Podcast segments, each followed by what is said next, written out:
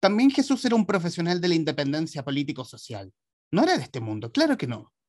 Porque este mundo iba a ser destruido por un par de maderos cruzados sobre la cara de un régimen abyecto. Su reino era de otro mundo, del que él, con otros conductores, iba a sacar de las entrañas del sufrimiento, del fondo de los conventillos, de los socavones de las minas, de las trincheras de la guerra, de las cárceles, de los prostíbulos de aquella edad y de todas las que le sucedieron. Si él no era un luchador social, consciente del material de su lucha, nada habría valido su vida y su violenta y deseada muerte, y su nombre hubiera sido olvidado, como lo olvidó el prefecto que lo tomó preso y lo entregó a la multitud. Parte de El Señor, el hombre Jesús. Em, hacemos otro capítulo del Traficantes de Cultura, hoy para hablar de una figura señera eh, en la literatura chilena. Les hablo de Carlos Droguet, y respecto a lo mismo, al libro que nos reúne hoy, artículos y columnas de Carlos Droguet, seleccionado y, eh, seleccionado y editado por nuestro invitado hoy en el Traficantes de Cultura, Eduardo Montalbán. Eduardo, eh, bienvenido. Muchísimas gracias por uh, aceptar esta conexión y hablar respecto de la figura de Carlos Droguet. ¿Qué tal, Humberto? Muchas gracias por la invitación. Eh, para mí es un privilegio siempre poder hablar de libros, de literatura, de lo que es la producción literaria, libresca en el país, y sobre todo en un espacio como el tuyo que ya está sumamente consolidado. Muchas gracias, te reitero. Gracias a ti. Decir también que el libro está editado por Garlopa Ediciones, y aquí quiero irme eh, al trabajo de edición mismo y de recopilación. ¿Cómo, cómo, ¿Cómo es el trabajo de edición y recopilación de, de estos artículos y columnas? Porque en el último tiempo ha salido mucho el trabajo literario de Carlos Droguet, más no el trabajo periodístico. Y aquí tenemos el, mejor ejemplo que aquí debut, aquí tenemos un libro que toca al Droguet periodista. Así es, Humberto. Eh, bueno, eh, este, este, libro es un proyecto que se viene amasando, yo diría, hace por lo menos cuatro o cinco años.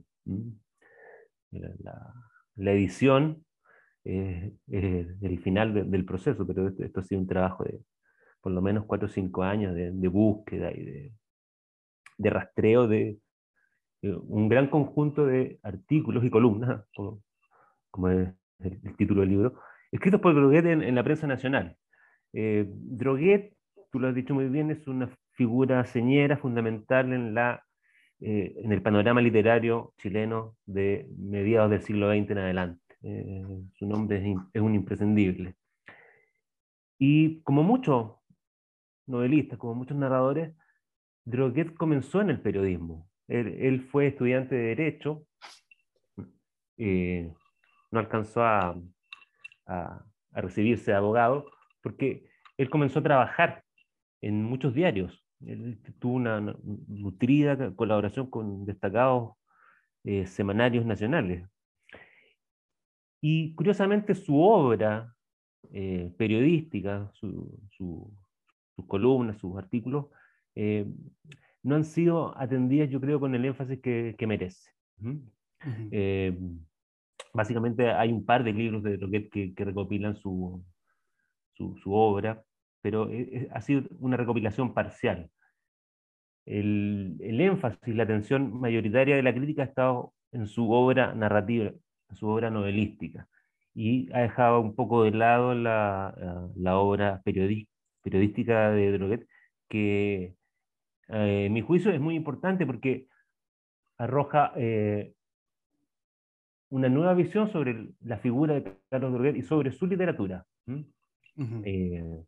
ha sido, es una obra que, eh, por ejemplo, eh, contrasta mucho con su faceta de novelista, porque la novelística de Droguet es, ha sido siempre una novelística que yo denomino eh, compleja, espesa, una, una prosa que apela, que es muy exigente con el lector. apela mucho, ¿verdad?, al, inconsciente, al, monólogo reflexivo. En cambio, el droguet periodista, el droguet columnista, ¿verdad? Eh, marca otro registro.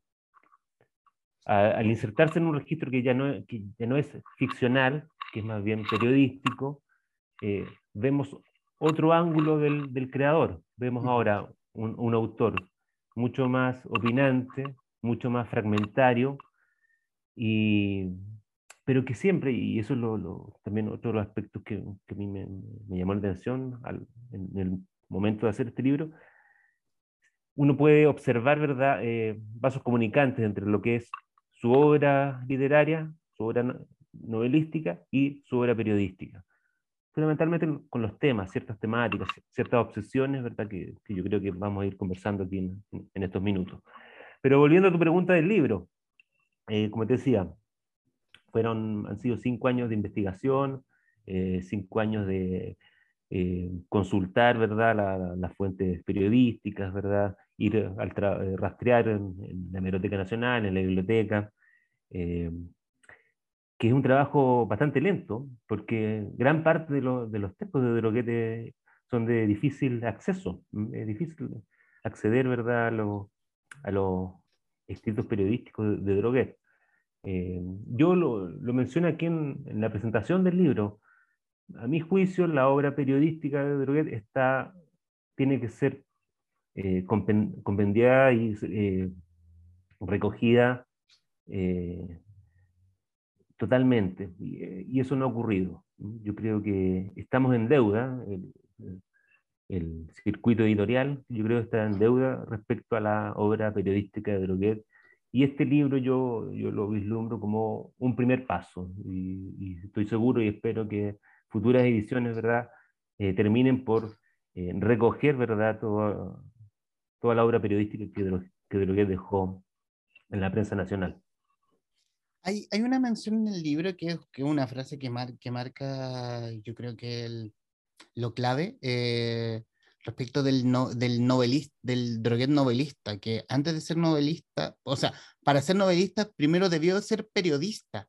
O sea, del, el period, el, del periodista nace esta beta, la más conocida, por lo menos por, en, por encima de, la, la beta más literaria de Droguet. Sí, justamente, claro. Eh, él lo dice, claro, eh, soy novelista porque fui periodista. Y mm, si uno piensa, eh, uno piensa en la, en la, biografía, en la bibliografía de Droguet, ¿verdad?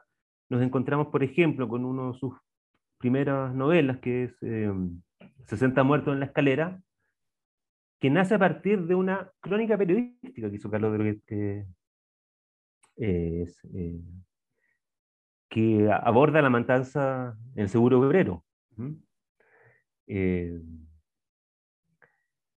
eh, y claro, para Droguet lo fundamental de su misión como escritor es dar cuenta de la realidad, de los hechos eh, que han ocurrido en la historia de Chile. Y él se inserta, ¿verdad?, desde el ámbito del periodismo. Y es justamente esta experiencia como periodista la que le permite después dar el salto al, a la literatura propiamente tal, a la, a la no ficción, a la, a la ficción. Eh, y es un paso ineludible, o sea, eh, no podemos entender al droguet novelista sin pensar en el droguet periodista, así de sencillo. Y, y, desde, el, y desde la historia, y, y, la historia de Droguet desde el inicio siempre ha sido la característica ser el polemista, eh, el que remueva el que remueva el piso a la, conservadora sociedad chilena de la época. Claro, sí. Eh, Droguet surge como un gran crítico, un criticón. Eh, bueno, él, él, tenía una personalidad muy, muy frontal y y por eso él siempre tuvo grandes problemas con, con el medio literario, con el medio periodístico, con, con, los medios, con el medio político chileno, porque fue siempre un autor sumamente crítico. Fue crítico, por ejemplo, de la tradición literaria chilena. Él, a lo largo de su obra, enarbola críticas sistemáticas, por ejemplo, al costumbrismo chileno. Eh, lo tacha de una literatura superficial, caricaturesca, una literatura que no va al fondo del problema social en Chile. Eh, sostuvo polémicas con diversos autores. La, más recordada es su, su diatriba contra Nicanor Parra, cuando Nicanor Parra eh, eh, toma té con, con, la esposa de Nixon, ¿verdad? En Estados Unidos, ¿verdad? Y, y, escribe, recuerdo, una columna sumamente eh, feroz contra este gesto de Parra, ¿verdad? Y lo defenestra completamente. Y claro, y hay en Droguet, ¿verdad?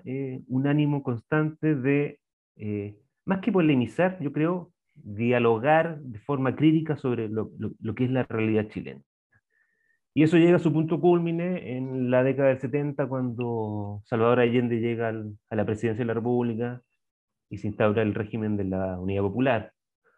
Eh, Droguet fue un adherente fervoroso del gobierno de la Unidad Popular y, un gran defensor del gobierno y de la figura de Allende.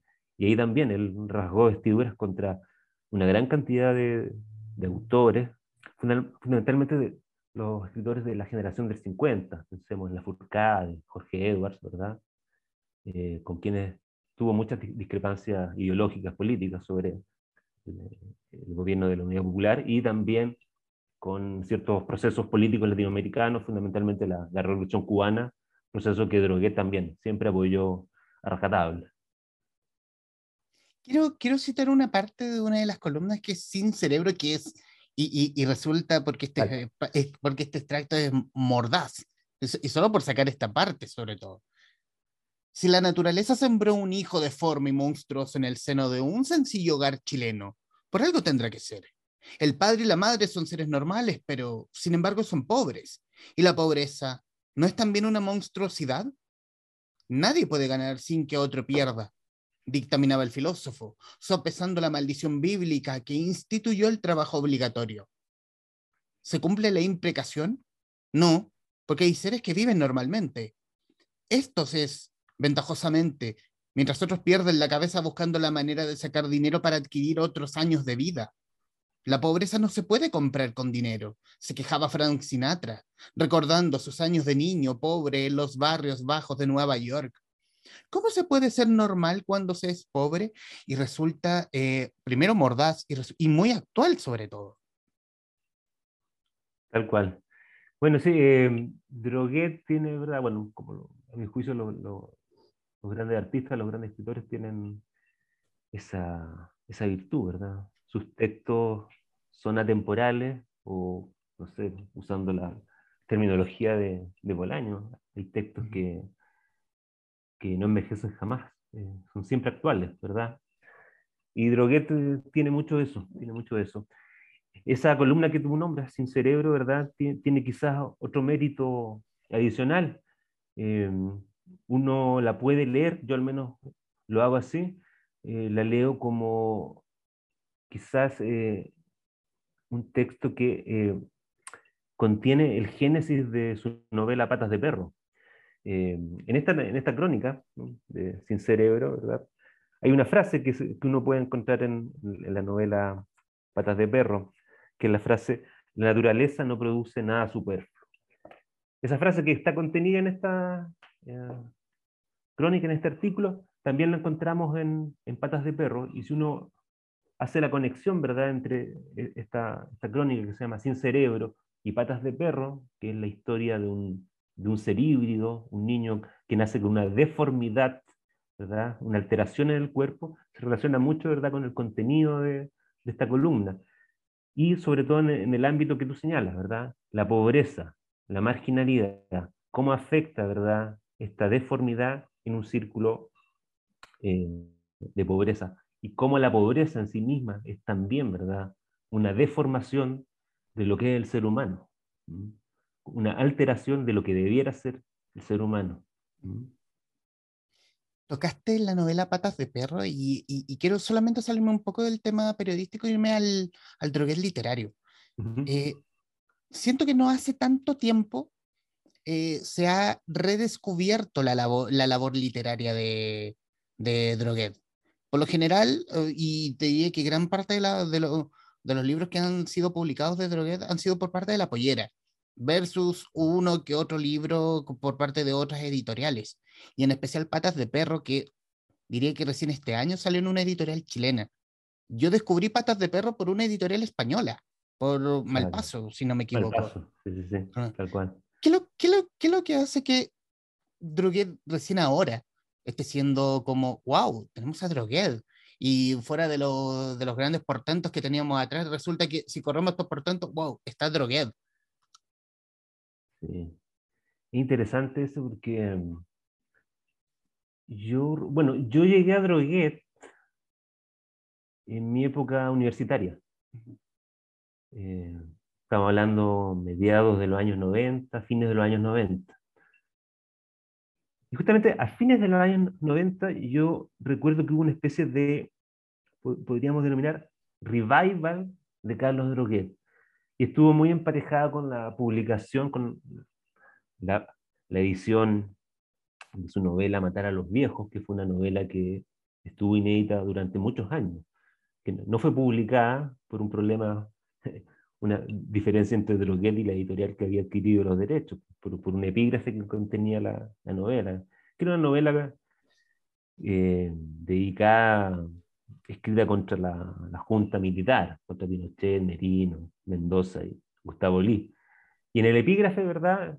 eh, Droguet dedica el libro a la Junta Militar y, los denomina como asesinos de Salvador Allende. La editorial quería publicar la novela, pero sin ese epígrafe. Droguet no se movió ni un centímetro y resultado de aquello, la novela nunca vio la luz pública, nunca se editó. Y recién a fines eh, de la década del 90, creo del 99, fue editada por LOM, por las mediciones. Y eso, eh, ese hito editorial, eh, trajo una, suerte de revival sobre la obra de, Carlos Dolet. Eh, en ese momento yo, yo me atrevería a decir que se fundó, se construyó una base de nuevos lectores de Carlos Droguet y que ha ido creciendo en estos últimos 20, 21 años. Y claro, tú dices, ha sido un descubrimiento ahora. Ahora también yo creo, podríamos decir que hay, hay una especie de, yo llamaría un segundo revival. Ahora nuevamente Droguet eh, ha vuelto a ser nuevamente un escritor sumamente mencionado. Yo, también he visto muchas referencias eh, periodísticas, comentarios, reseñas sobre la obra de Droguet últimamente, y eso a mí también me llama la atención. Eh, creo que es algo que pasa con, con, los grandes autores, que cada cierto tiempo, ¿verdad? Hay una camada de lectores que lo descubren, ¿verdad? Y lo ponen en, la palestra. Mm. Y son eh, esas continuas generaciones de lectores los que van enriqueciendo la, la lectura y el sentido de la obra de Droguet. Mm. Así, al menos lo, veo yo, lo consigo yo. Quiero, quiero saltarme a, otra de a otro extracto de, de las columnas de los artículos y columnas, que es la fragilidad y permanencia de Oscar Castro. Oscar Castro murió el 1 de noviembre de 1947. La peste blanca se lo comió entero, como se comiera a principios de siglo a Carlos Pessoa Vélez y hace pocos años a Alejandro Galás. Pero, ¿de qué vale decir que su poesía no ha muerto de tuberculosis? No es, no. Este cantor del campo engendró a todo, el bien, a todo viento una obra saludable, robusta, más robusta que el mismo, amamantada por el cielo, el sol, el viento y la lluvia y la carne de la tierra chilena. La poesía de Oscar Castro tiene la salud que él jamás pudo tener. No es verdad que lo haya devorado la tuberculosis, no, lo devoró el ambiente. Este terrible tiempo que no permite vivir al artista sino esa condición de dejarse triturar. Siempre ha ocurrido lo mismo en nuestra edad colonial. No es verdad tampoco que a a Belis lo rompiera la tuberculosis. No, se lo comió la miseria. Esa musa antropofágica que lo hiciera exclamar amargamente en el umbral de la adolescencia. Hoy no tuve ni un 10 para comprar el diario.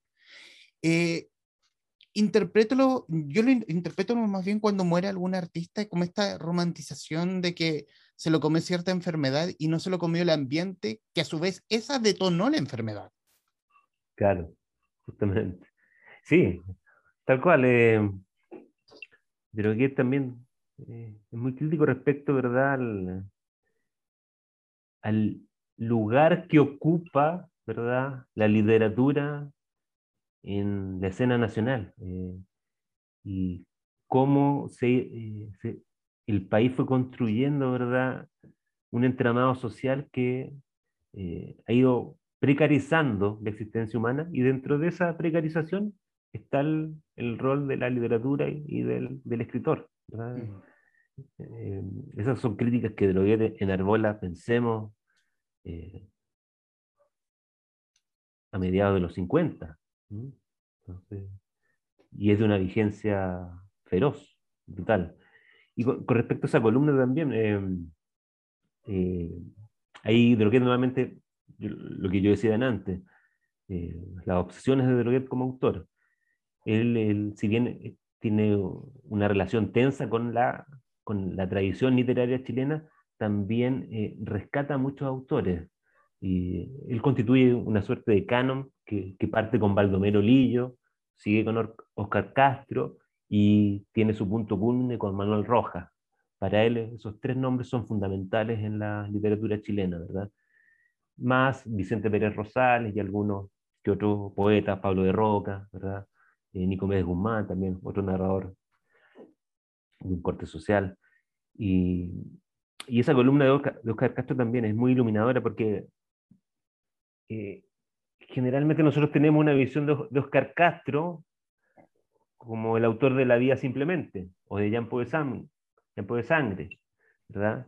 Pero ahí en la, la, columna de, de Droguet, él extiende el arco, ¿verdad?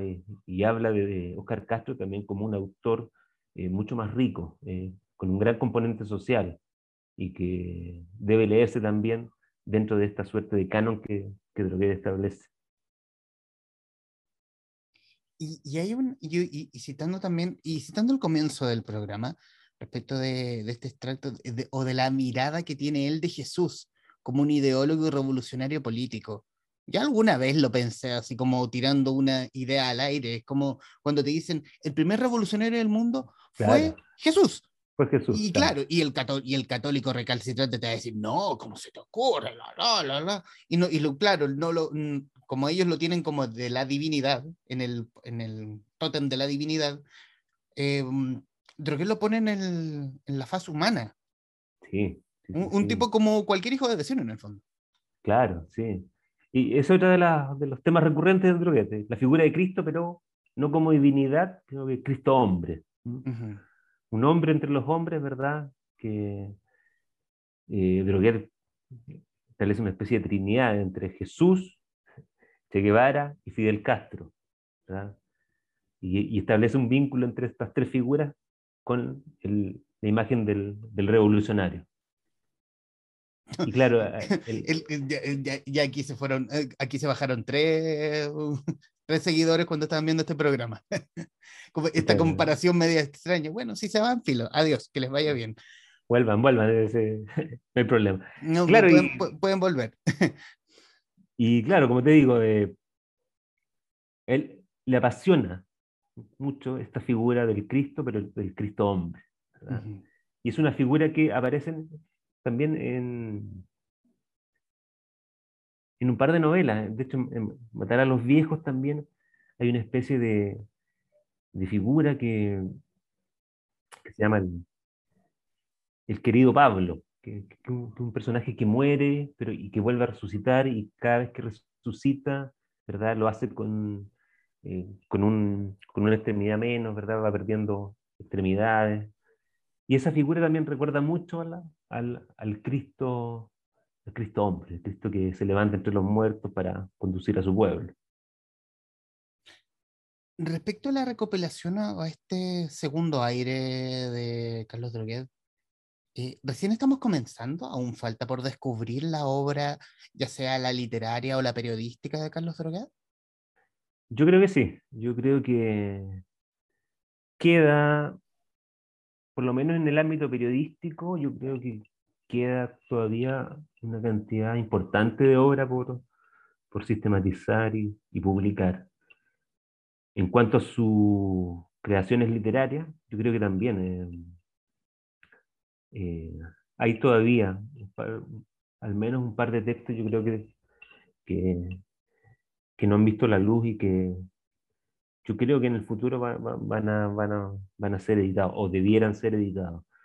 Eh, la obra de Droguet ha sido, bueno, algo sintomático, ha sido muy, ha sido sistematizada y juntada en la Universidad de Poitiers, en Francia. Ellos tienen un, un departamento eh, de investigación y de recopilación respecto de la obra de Droguet. Y ellos tienen, han, ido creando un archivo con, con, muchos de sus manuscritos y gran parte de las últimas publicaciones inéditas de Droguet provienen justamente de ese archivo, que es un, un, trabajo de recopilación fantástico que ha hecho la Universidad de Poitiers en Francia. Algo que de, debieran haber hecho las universidades, los centros de estudio, ¿verdad? en Chile. Él abandona Chile cuando ya, cuando ya está establecida la dictadura. Eh, claro. ¿cómo, fue, cómo, ¿Cómo es la visual que tiene él del Chile post caída de Salvador Allende y la ascensión de Augusto Pinochet? Bueno, él, él claro, él parte del exilio, justamente poco tiempo después de instalada la, la Junta Militar de Pinochet. Y él, él fue, digamos, él fue víctima de la, Él no directamente, pero sí su familia. Eh, su hijo, dos de sus hijos, uno de sus hijos estuvo detenido, ¿verdad? En un campo de detención. Y otro de sus hijos fue fue perseguido, acosado laboralmente, ¿verdad? Por, sus inclinaciones políticas, a tal punto que tuvo que renunciar y, también partió toda la familia al exilio. Ahora, claro, eh, eh, desde luego en el exilio, Droguet siempre fue un crítico de la dictadura. Y, él tenía una especie de conflicto interior, en el sentido de que se sentía culpable de no estar en Chile, ¿verdad? Alentando una resistencia a la dictadura, pero también él tenía la honestidad intelectual, moral de saber que no podía seguir viviendo, ¿verdad? En ese clima de muerte y de represión. Él siempre tuvo una, ahí una doble especie de, de sentimientos encontrados respecto a lo, que fue su participación o su posición respecto al, a la dictadura militar, pero desde luego fue, fue siempre un crítico. Y bueno, la evidencia mayor quedó en su novela Matar a los viejos, que te comentaba yo, que permaneció más de 30 años sin editar por el problema este del epígrafe. ¿Cómo llega hoy, a 25 años del fallecimiento de Carlos Droguet, eh, este libro editado por Garlopa? Mira, eh, claro, es una fecha significativa porque, claro, él falleció en el año 96 en un accidente bastante trágico, en una visita al museo, el museo de, Sherlock Holmes en Suiza. Eh, se cae y rueda por, una escalera mm, y queda muy, muy maltrecho. Y fallece a los pocos días de, haber estado internado en el hospital. Eh, el libro yo creo que viene a, a saldar una deuda. Yo lo veo así, como saldar una deuda respecto a la obra periodística de Droguet. Eh, Roberto Contreras, que es quien hace el prólogo de este libro, él me decía que Carlos Droguet era un autor que, si bien no es masivo, sí tiene una gran cantidad de lectores muy fieles. Y yo con la edición de este libro lo he podido confirmar. Yo creo que este libro va a abrir, va a abrir, ¿verdad? Una nueva visión sobre lo que es Carlos Droguet como autor, en este caso como un autor eh, más periodístico, más ensayístico. Y creo que la recepción hasta ahora ha sido bastante buena del libro. Eh, he recibido bastantes comentarios positivos. Y creo que, como lo decía también antes, es el punto de partida para nuevas investigaciones, nuevas recopilaciones en torno a la obra periodística de Droguet.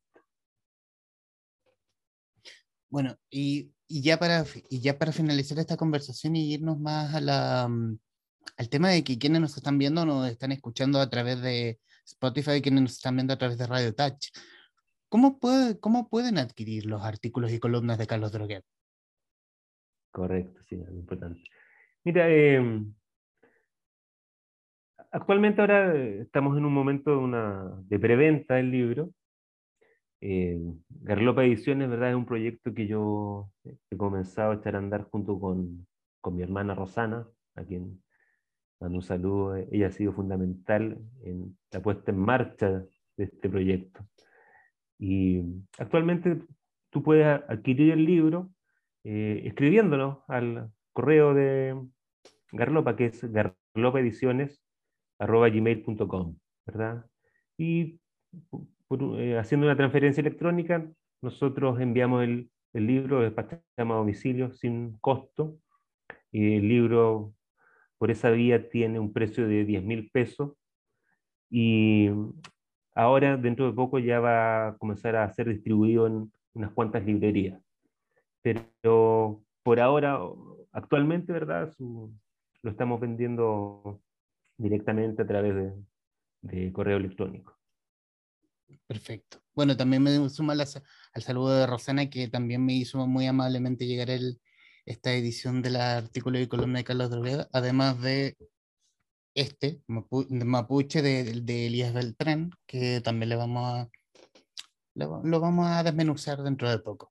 Eh, ¿Qué más poder decir? Eh, es un gusto eh, hablar de Carlos Drogued. para quien no lo ha descubierto, hágalo. es un es un tipo sagaz, una lengua punzante, exquisito, un, fundamenta, un fundamental en, en este mundo, en, en, Chile, en la literatura chilena sobre todo, y un tipo necesario de leer sobre todo, un tipo demasiado actual terriblemente actual, creo yo. Y obviamente recomendarles artículos y columnas de Carlos Droguet, editado por Garlopa Ediciones. Y agradecer a nuestro invitado, eh, su editor Eduardo Montalbán. Eh, Eduardo, muchísimas gracias por uh, aceptar esta conexión con esta casa digital. No, gracias a ti, Humberto, para mí ha sido muy, muy agradable estos minutos de conversación.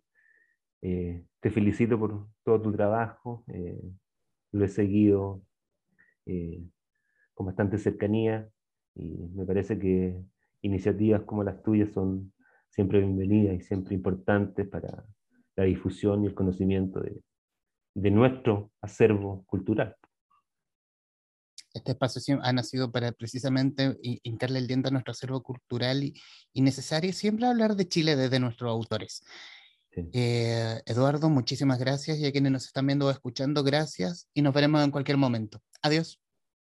hasta luego.